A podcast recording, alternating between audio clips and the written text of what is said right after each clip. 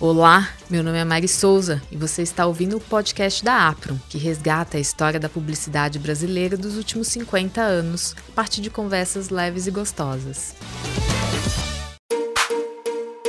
o acesso aos smartphones, computadores e internet saltaram exponencialmente. E como consequência disso, os anunciantes começaram a investir nessas novas mídias online e o movimento na publicidade brasileira aumentou. E para falar sobre esse momento de virada, convidamos Alexandre Gama. Ele começou a ter destaque na carreira no início dos anos 80 como redator da Standard Ogilvy, quando aceitou o convite de Nizam Guanais para começar uma nova agência, a DM9. Foi lá que Gama conheceu Marcelo Serpa e Luiz Madeira, e os três se juntaram e se tornaram sócios da Almap BBDO. Depois, Alexandre foi para Young Rubicon. No início dos anos 2000, fundou sua própria agência, Nel Gama. Ao se associar à rede britânica BB-8, Alexandre foi o primeiro brasileiro a se tornar CCO global de uma rede de agências internacional. Hoje ele é CEO fundador da Innov Nation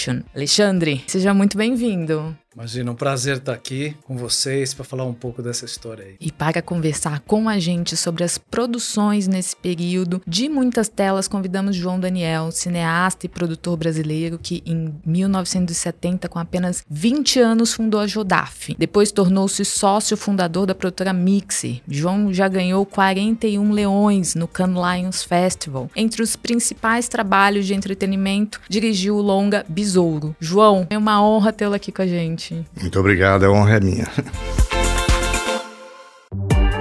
gente já abre é, esse papo com um bloco Como Tudo Começou. Alexandre, conta pra gente como foi para você montar uma agência justamente nesse momento de transformação, né? Esse advento da internet transformando as áreas de criação, enfim. Eu, eu acho que a parte mais, mais significativa dessa história que você resumiu aí é realmente a virada para os anos 2000, em que eu me aventurei a, a empreender. Eu vinha da Young como CEO, tinha até uma proposta na Young de me tornar sócio, mas obviamente eu, eu, há muito tempo persegui o sonho de fazer uma empresa própria. Então eu não queria largar esse osso, largar esse, esse sonho. E eu não podia ter escolhido uma hora pior, porque foi exatamente no momento em que o real se desapegou daquela paridade artificial com o dólar. Todos os negócios no Brasil sofreram um reset tiveram que se reposicionar. E, e, ninguém sabia o que vinha pela frente. Curiosamente, eu, eu acredito muito nisso, né? É na adversidade que você encontra seu, seu objetivo mais claramente. E ali a gente conseguiu,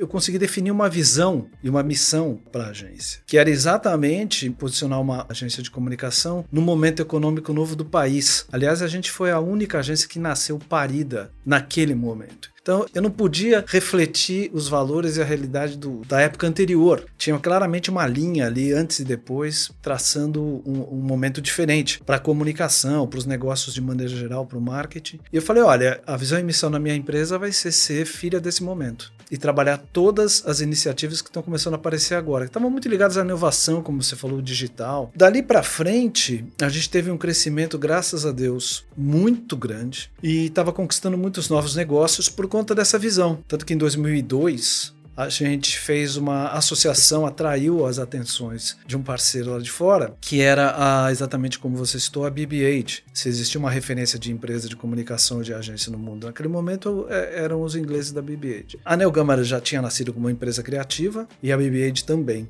E como a gente dizia lá entre nós, uma empresa só pode ser criativa se for liderada por criatividade. E nós praticávamos essa coisa da criatividade, a crença no crafting, né? Na, no trabalho, no fazer o trabalho, no produzir o trabalho, que aliás é um dos assuntos que diz respeito à APRO. E sempre houve uma valorização muito grande dos valores de produção ao estarem à altura dos valores de criação. E isso foi, foi nos levando para patamares em que a gente quebrou vários paradigmas como agência e eu acho que eu posso falar disso depois, senão a resposta à pergunta vai ser muito longa, né?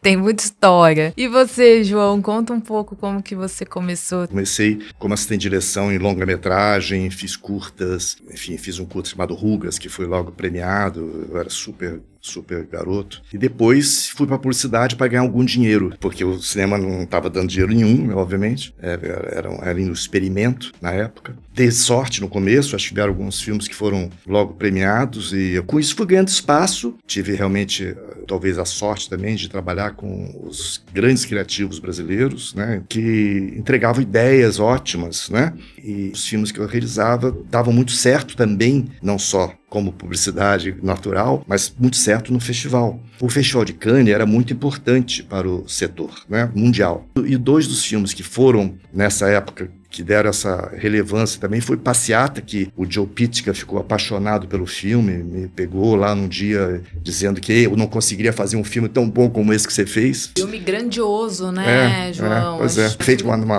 uma, técnica como se fosse documental e de uma maneira, mas com uma estética toda azulada, enfim, para a época foi interessante mesmo.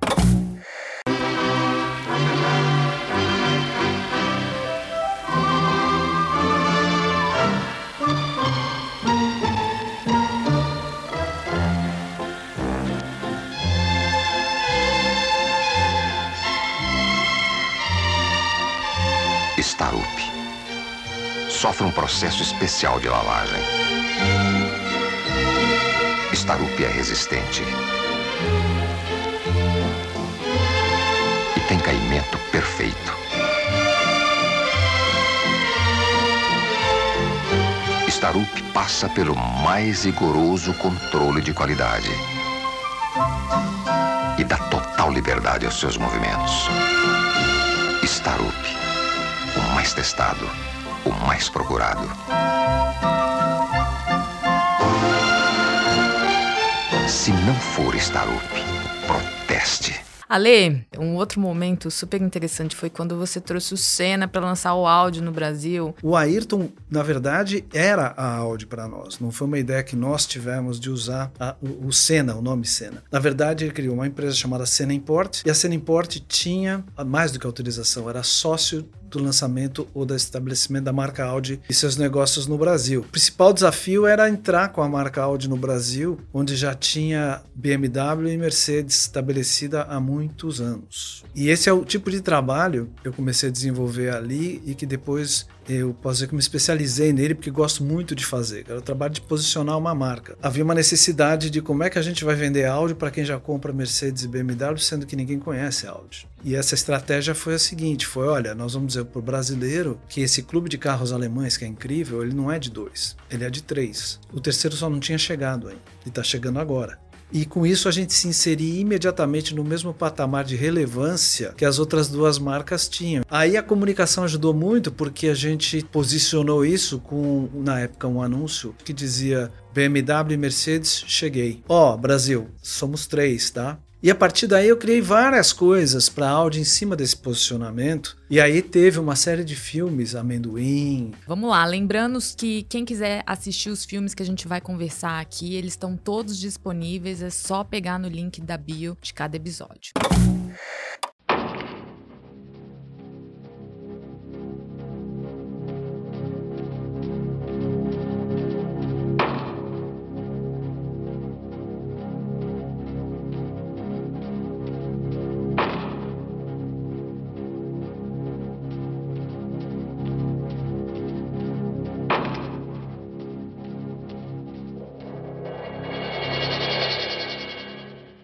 Então nós estamos no negócio de construir negócios. E essa foi a minha paixão ali desde o começo, construir grandes cases incorporavam publicidade, mas iam além da publicidade, tinha branding, tinha posicionamento de marca, a Audi é um dos cases de sucesso que eu tenho no meu portfólio com orgulho, porque realmente depois a própria Audi disse que o lugar no, onde ela teve o melhor case de posicionamento da marca até então tinha sido o Brasil. E, e João, tem um outro filme que você fez de Lego. Conta um pouco pra gente desse trabalho. É, a Camilinha, que era redatora da DM9, é, criou esse, esse comercial junto com o Nizam. A ideia era genial e aparentemente super simples de ser feita, né? De ser produzida. Eles não tinham citado em quem seriam os personagens imagens e que figura poderia representá-los, feito com peças da Lego, né? E foi muito divertido, porque eu, além de ter pensado uh, no Spielberg, enfim, nos, nos, nomes internacionais e nacionais que poderiam estar, a gente fez duas versões, inclusive, né, do filme. Depois surgiu também a, a minha sugestão de fazer uma coisa mais cinematográfica e buscar, através das sombras, né, dos objetos, fazer, essa, quer dizer, formados por Lego, fazer um movimento de câmera permanente no filme que deu, deu uma magia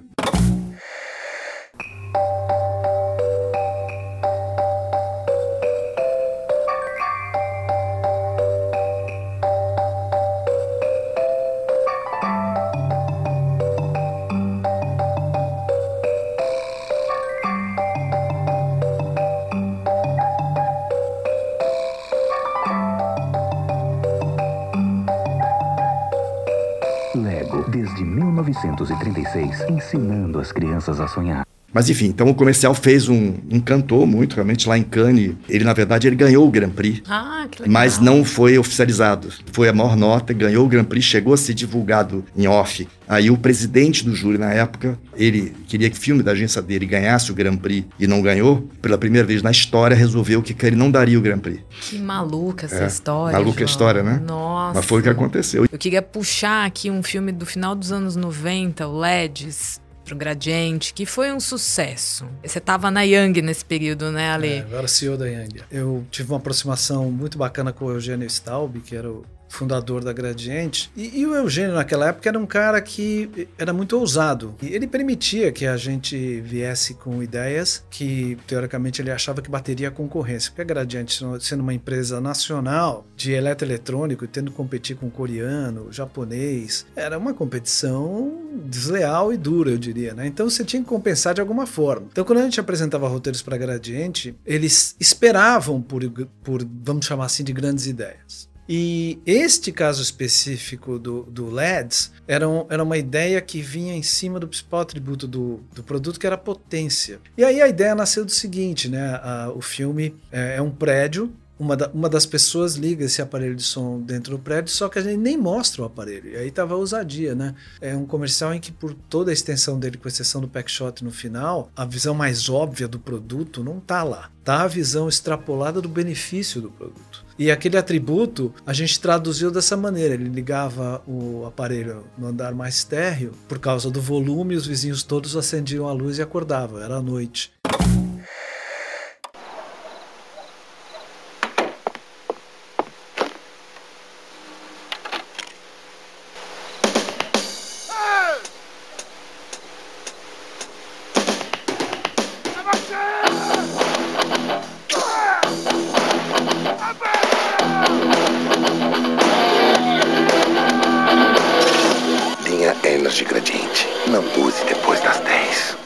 Filme da Gradiente ganhou prêmios, mas eu acho que ele também, mais do que isso, é um case, porque a parte de som no Brasil, ela era muito disputada pelas marcas internacionais e é quase que uma, uma obrigação de defender território de uma marca nacional. Então isso também ajudou muito no próprio negócio da Gradiente. Obviamente essa era uma ideia que dependia muito de execução. É meio óbvio que a produção tem que ser boa, mas quando a produção é parte da ideia, ela se torna é, mais central para a importância da peça, né? E você, João, do ponto de vista de produção, né? Desafiador num projeto como esse, não? É, sempre você tem uma, uma grande ideia, ele é um grande desafio. Primeira coisa que o diretor tem que fazer é não estragar a ideia.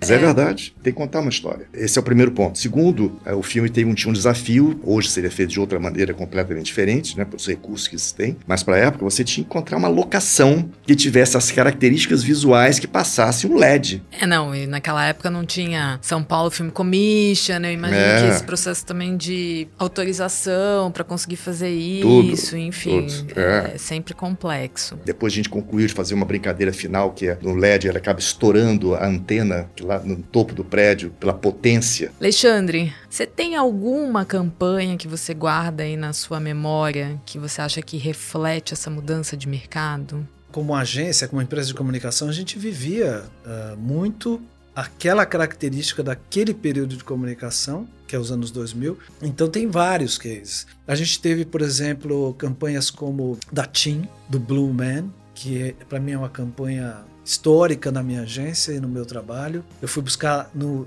lá no exterior um, uma ideia criativa de, uma, de um grupo né, chamado Blue Man, que representava a cor azul, para trazer para uma pratinha aqui, que era uma operadora de, de voz. Né?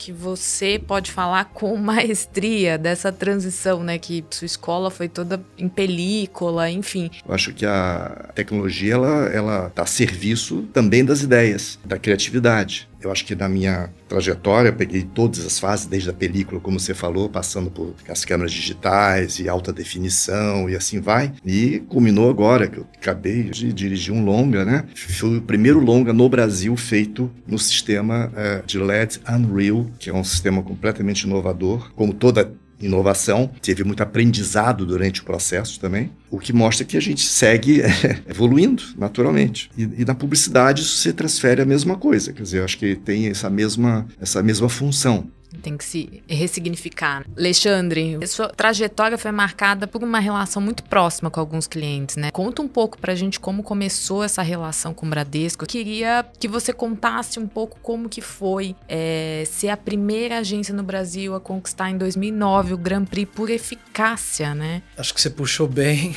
Eu comecei a ter contato com o Bradesco ainda na OMAP, coincidentemente depois na Yang também. E quando criei a Neogama, uh, eles eram o que a gente chama de um prospect, até por vivência anterior. Aí houve uma concorrência para a escolha de uma nova agência para o banco. O desafio da concorrência era exatamente aquilo que eu gostava de fazer, que era criar um posicionamento para o banco. Uma empresa daquele tamanho não tinha nunca feito um trabalho de posicionamento da sua marca. Como é que o banco não tem publicado no seu balanço o ativo da marca? E a marca, como ativo, depende muito de posicionamento e do que ela constrói o seu consumidor, né? Então, quando a gente foi para a concorrência, a gente veio com essa lógica de negócios primeiro, uma visão de integrar o trabalho de comunicação a, a, ao trabalho maior do banco como banco. E aí a, a, ideia de posicionamento que nós levamos, ela era tão simples que a concorrência achou até que ela era ridícula. E a ideia era o completo, que é uma palavra, não é um slogan. E eu já estava trabalhando junto com a BB há muito tempo no que a gente chamava de uma ideia prima. Uma ideia que é a matéria-prima de toda a comunicação de uma marca e que você tem que ser absolutamente xiita no sentido do foco e da obsessão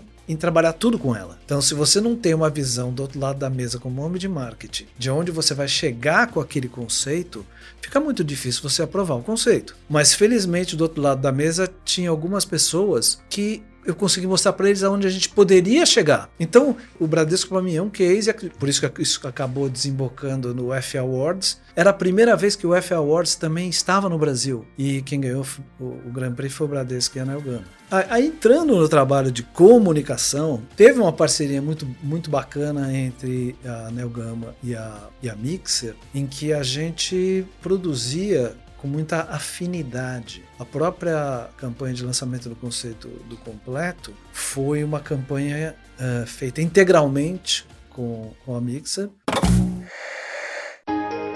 Não dá para ser meio pai ou meio amigo do peito. Não dá para ficar meio grávida, ficar mais ou menos apaixonado.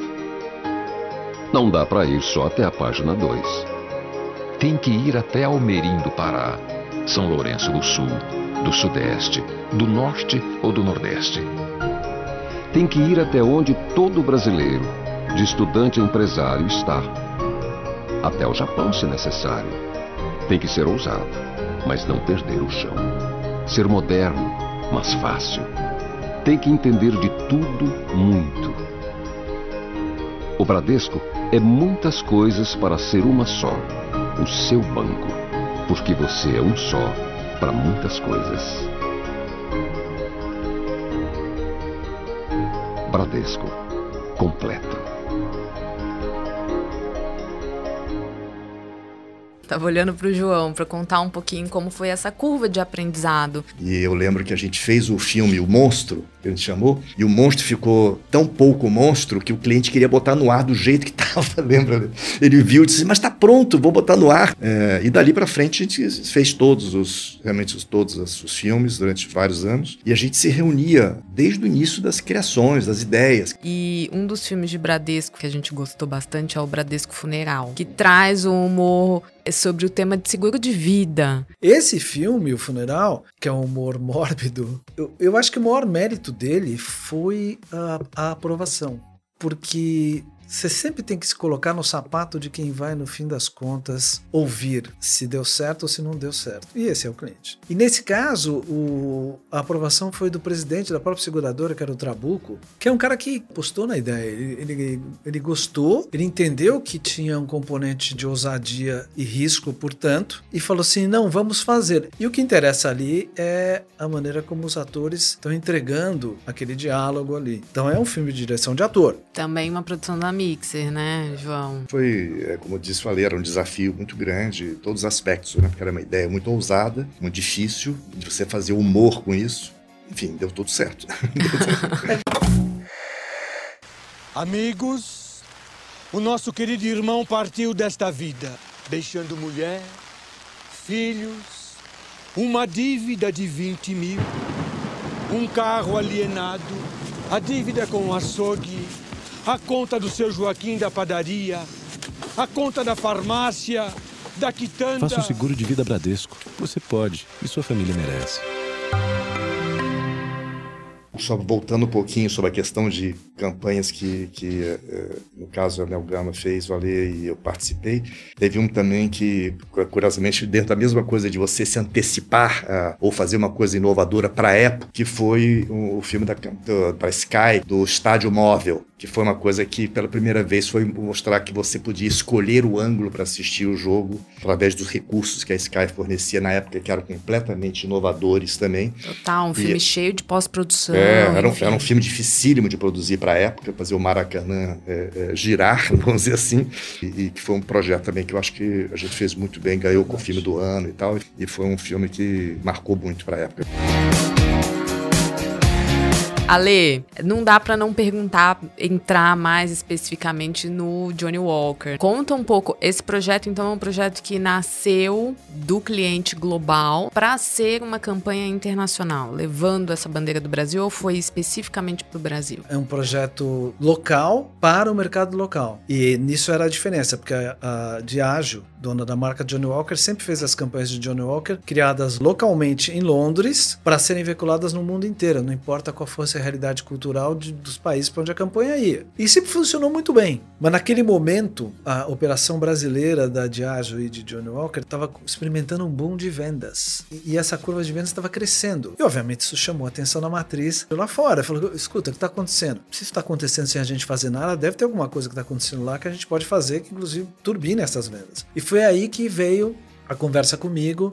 Ah, a gente não está entendendo o Brasil, no bom sentido, mas a gente está vendo que está muito bom. E a gente precisa aproveitar esse momento. Então a gente queria que vocês criassem lá um roteiro sabendo o que está acontecendo mais do que nós sabemos aqui, para tentar capturar uh, tudo que a gente pode capturar desse momento positivo.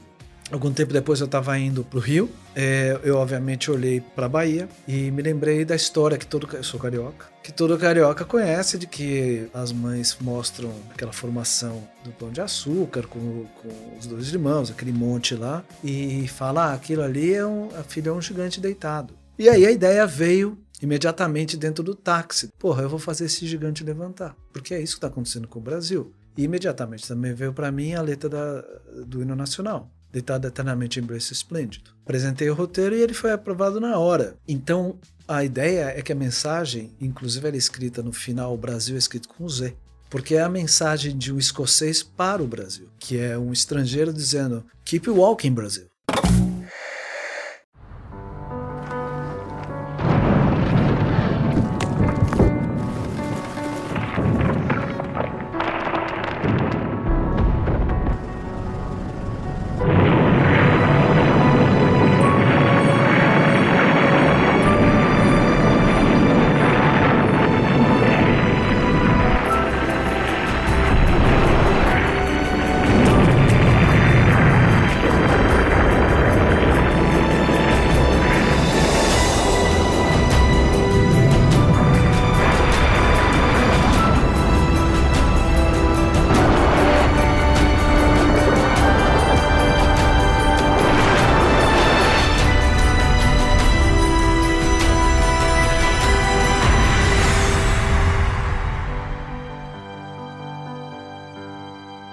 Johnny Walker.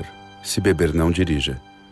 Mas eu já estava na Inglaterra e, portanto, eu já trabalhava com produtoras de lá. E a, e a gente contratou a Demil. Porque, Então foi uma coprodução. Sim, porque existia um desafio de, de pós muito grande, né? Que era fazer um gigante de pedra ser crível. E aí a Demil era, era, era a empresa que eu acho que estava mais à ponta desse tipo de trabalho na época. Muito legal, muito legal.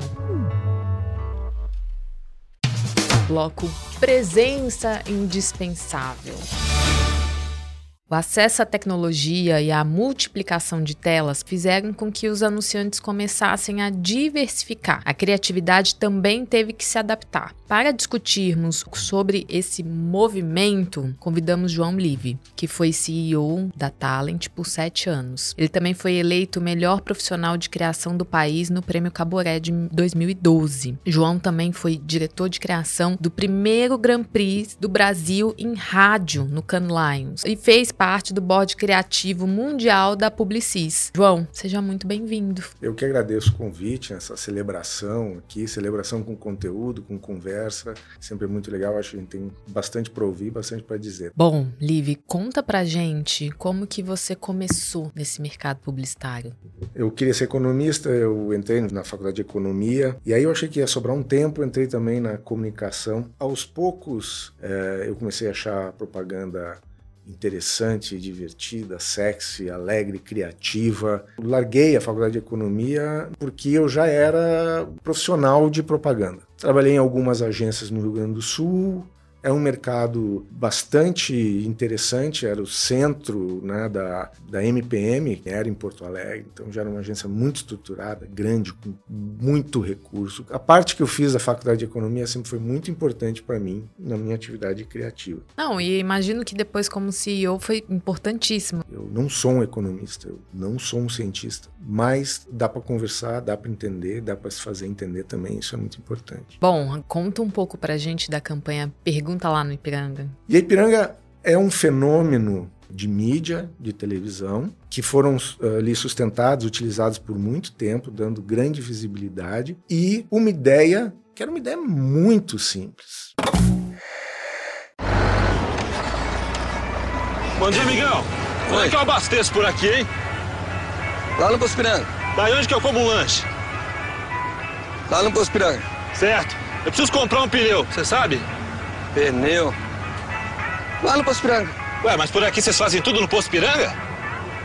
Rapaz, você não sei não. Melhor você perguntar lá no Poço Piranga. Ipiranga, o lugar completo esperando por você. Norte, Nordeste e Centro-Oeste, válido da rede Texaco. Foi um fenômeno digital, porque os brasileiros adotaram nas redes sociais absolutamente a campanha para os mais diversos contextos. E aí eu acho que o meme tem uma coisa que é, na época era chamado bordão, hoje é chamado de meme, né? Que as pessoas acham que é um acaso. Não é. Existe um jeito de criar meme. Uma das técnicas é criar uma frase e um jeito de dizer a frase, um contexto para a frase que possa ser usada várias vezes no dia a dia. Essa é uma campanha que saiu no New York Times. Muito legal. E em 2012, o Brasil levou o primeiro Grand Prix em Cannes com rádio, né? Na campanha que ganhou o Grand Prix de rádio, eu era o VP de criação, mas foram as equipes que fizeram. Nesse caso, eu fui resistente no início. Eu demorei. Preciso dizer isso porque foi mérito do, do, do Tortman, do Degen, e vocês estão afim, então vamos nessa. Foi voto vencido, literalmente. É, é. Go Outside é a maior revista outdoor do planeta e está sempre presente na vida de quem pratica esportes ao ar livre e viagem de aventura. Mas tem outra coisa presente na vida dessas pessoas também: mosquitos. Até hoje, era assim que a gente ajudava com esse grande incômodo. Mas a gente queria fazer mais. Como? Transformando o seu aparelho de rádio num repelente de mosquitos. Funciona assim. Durante a programação normal da rádio, transmitimos um sinal inédito na frequência de 15 kHz, quase imperceptível ao ouvido humano. Estudos comprovam que essa frequência imita o som de uma libélula, predador natural que espanta os mosquitos. Essa ação, patrocinada pela revista Go Outside, foi transmitida na programação musical da Rádio Band FM, entre 6 e 8 horas da noite, horário de maior incidência de picadas.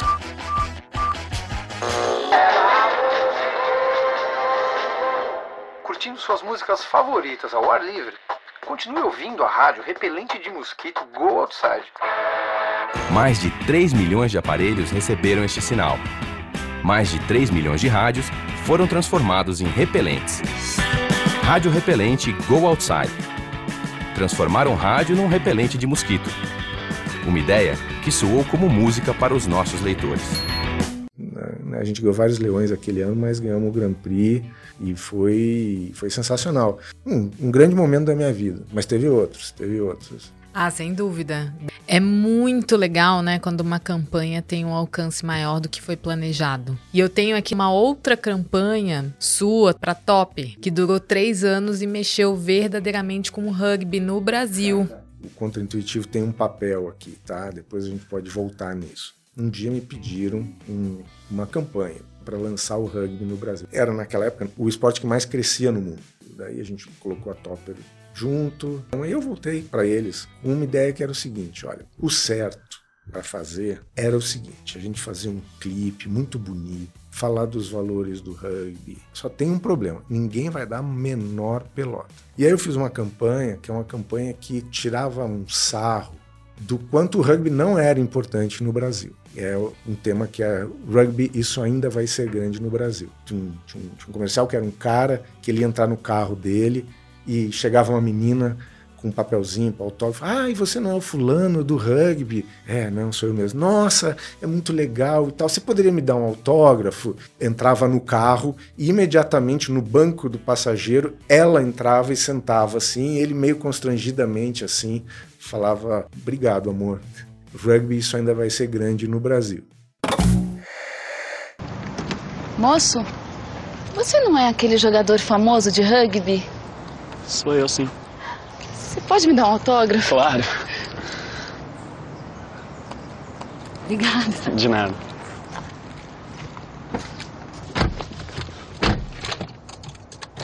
Obrigado, amor. Uhum.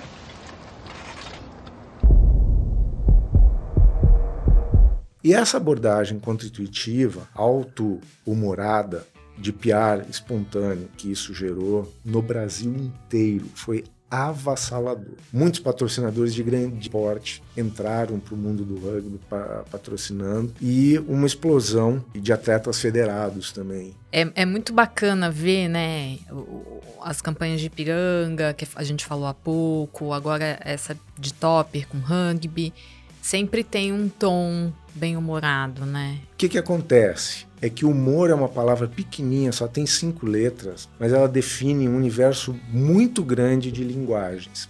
É um mundo o negócio do humor. É um mundo muito grande. Você tem que, para cada marca, achar a chave certa. Agora a gente vai se encaminhando aqui para o final. A ideia é que você fale o primeiro comercial que vier aí na sua mente. Um, aquele um que você olha e fala, putz, esse é muito bom. Pode ser seu ou não. Ai, Katsu, que difícil. Mas pipoca com guaraná. Esse é genial mesmo. É, é, um, é um. É o seguinte: quanto mais simples, melhor. Pipoca na panela, começa a arrebentar. Pipoca com sal e sede que dá. Pipoca e Guaraná, que programa legal.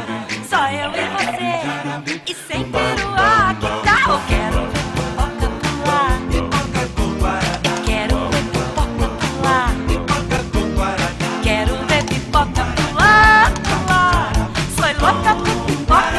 Antártica, este é o sabor.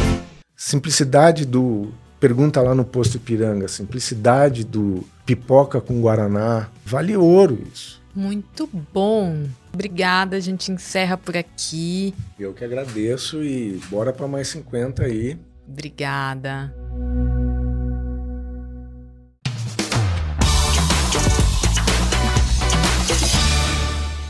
Nesse bloco, gente, vocês dividem com a gente aquele comercial que mais marcou aí essa década para vocês, mas é aquele que vem o primeiro na cabeça. É difícil, muito difícil. E você, Ale? Eu vou citar dois. Então Você tá bom, depois- vai lá, cita, cita eu vou, dois. vou citar dois porque eu quero citar um internacional. Tá. Eu vou citar 1984 da Apple, por razões mil, mas principalmente porque é um comercial que também tem um fator cultural enorme embutido ali, né? E ele quase que ele é um filme que capta a essência da empresa inteira.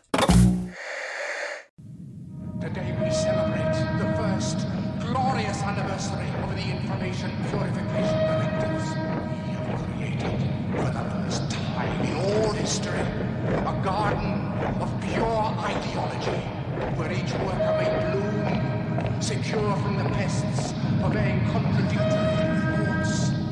Our unification of thoughts is more powerful a weapon than any fleet or army on earth. We are one people, with one will, one resolve, one cause. Our enemies shall talk themselves to death, and we will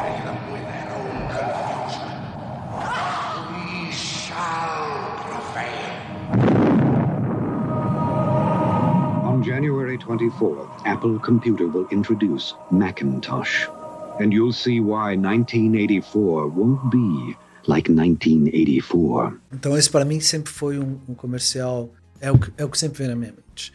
E o outro, eu não consigo não citar, porque infelizmente é meu, que é o Johnny Walker, o Rock Giant. Sempre que eu penso, é ele que vem na minha cabeça. Eu acho que foi a coisa mais interessante que eu fiz, teve mais repercussão e que conversou com, também com a realidade do, do país e o momento do país, como 1984, guardadas as devidas proporções, representou para a época. Eu Maravilhoso. vou, então eu vou, eu vou resgatar, então vou citar um que, que eu não posso deixar de citar, não tem nenhum envolvimento comigo, mas que eu acho que é o comercial que marcou muito para mim é, quando eu vi, eu estava começando na profissão, que foi o comercial da Pepsi do Joe Pitka. Que, que, que brinca com a Coca-Cola de uma maneira brilhante, né? Não sei se você lembra desse comercial.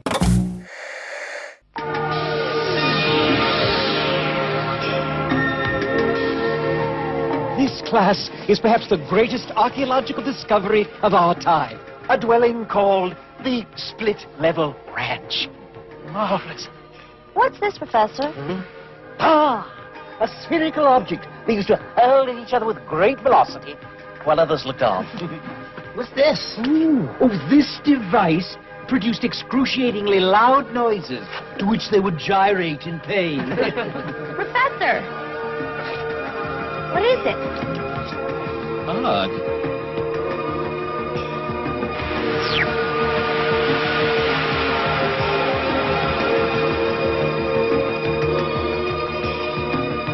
What is it? Idea. Pepsi, the choice of a new generation. Bom, eu queria que vocês deixassem uma mensagem para a nova geração que tá vindo aí. Quem que começa? Vai você, Ale. Tem um quote em inglês que eu acho fantástico. Be yourself, everyone else is already taken. Seja você mesmo, todas as outras pessoas já estão ocupadas, já estão tomadas, já são elas mesmas. Então a primeira coisa que eu digo é o seguinte: você tem que descobrir seu potencial. E eu acho que ser você mesmo hoje em dia, num, num universo de mídia social, não é tão fácil. E a individualidade fica sendo um desafio. Mas eu acho que não tem outro caminho. Você vai ter que descobrir quem você é mesmo. A outra coisa sobre inteligência artificial, que é um tema muito, muito, muito interessante. E eu trabalho com inteligência artificial o dia inteiro. Acho incrível e existe sempre aquela pergunta que é: mas isso aí vai acabar com o emprego? Isso vai acabar com fotografia?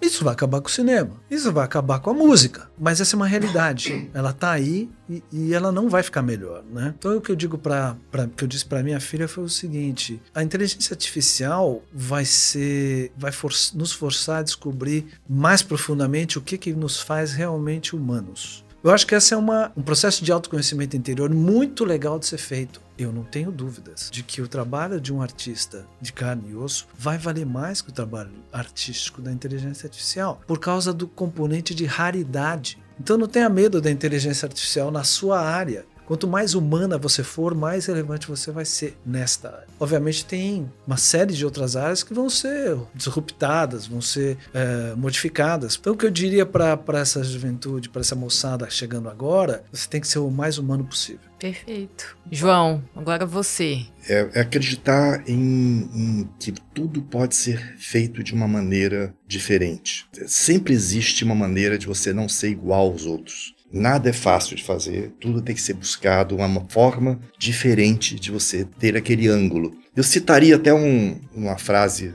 do Gibran, que ele falava assim: Foi meditando sobre uma gota de orvalho que descobri os segredos do mar. Acho que essa frase explica tudo.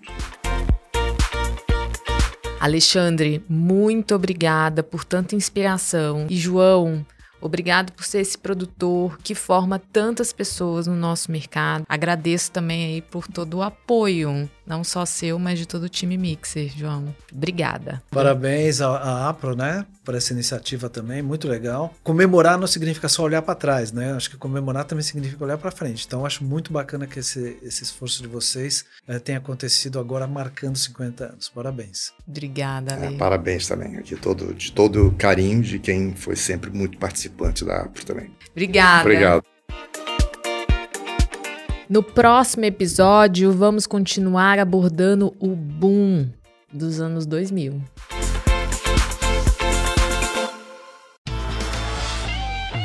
Siga o podcast da Apro na sua plataforma favorita e não esqueça de compartilhar a história da publicidade brasileira.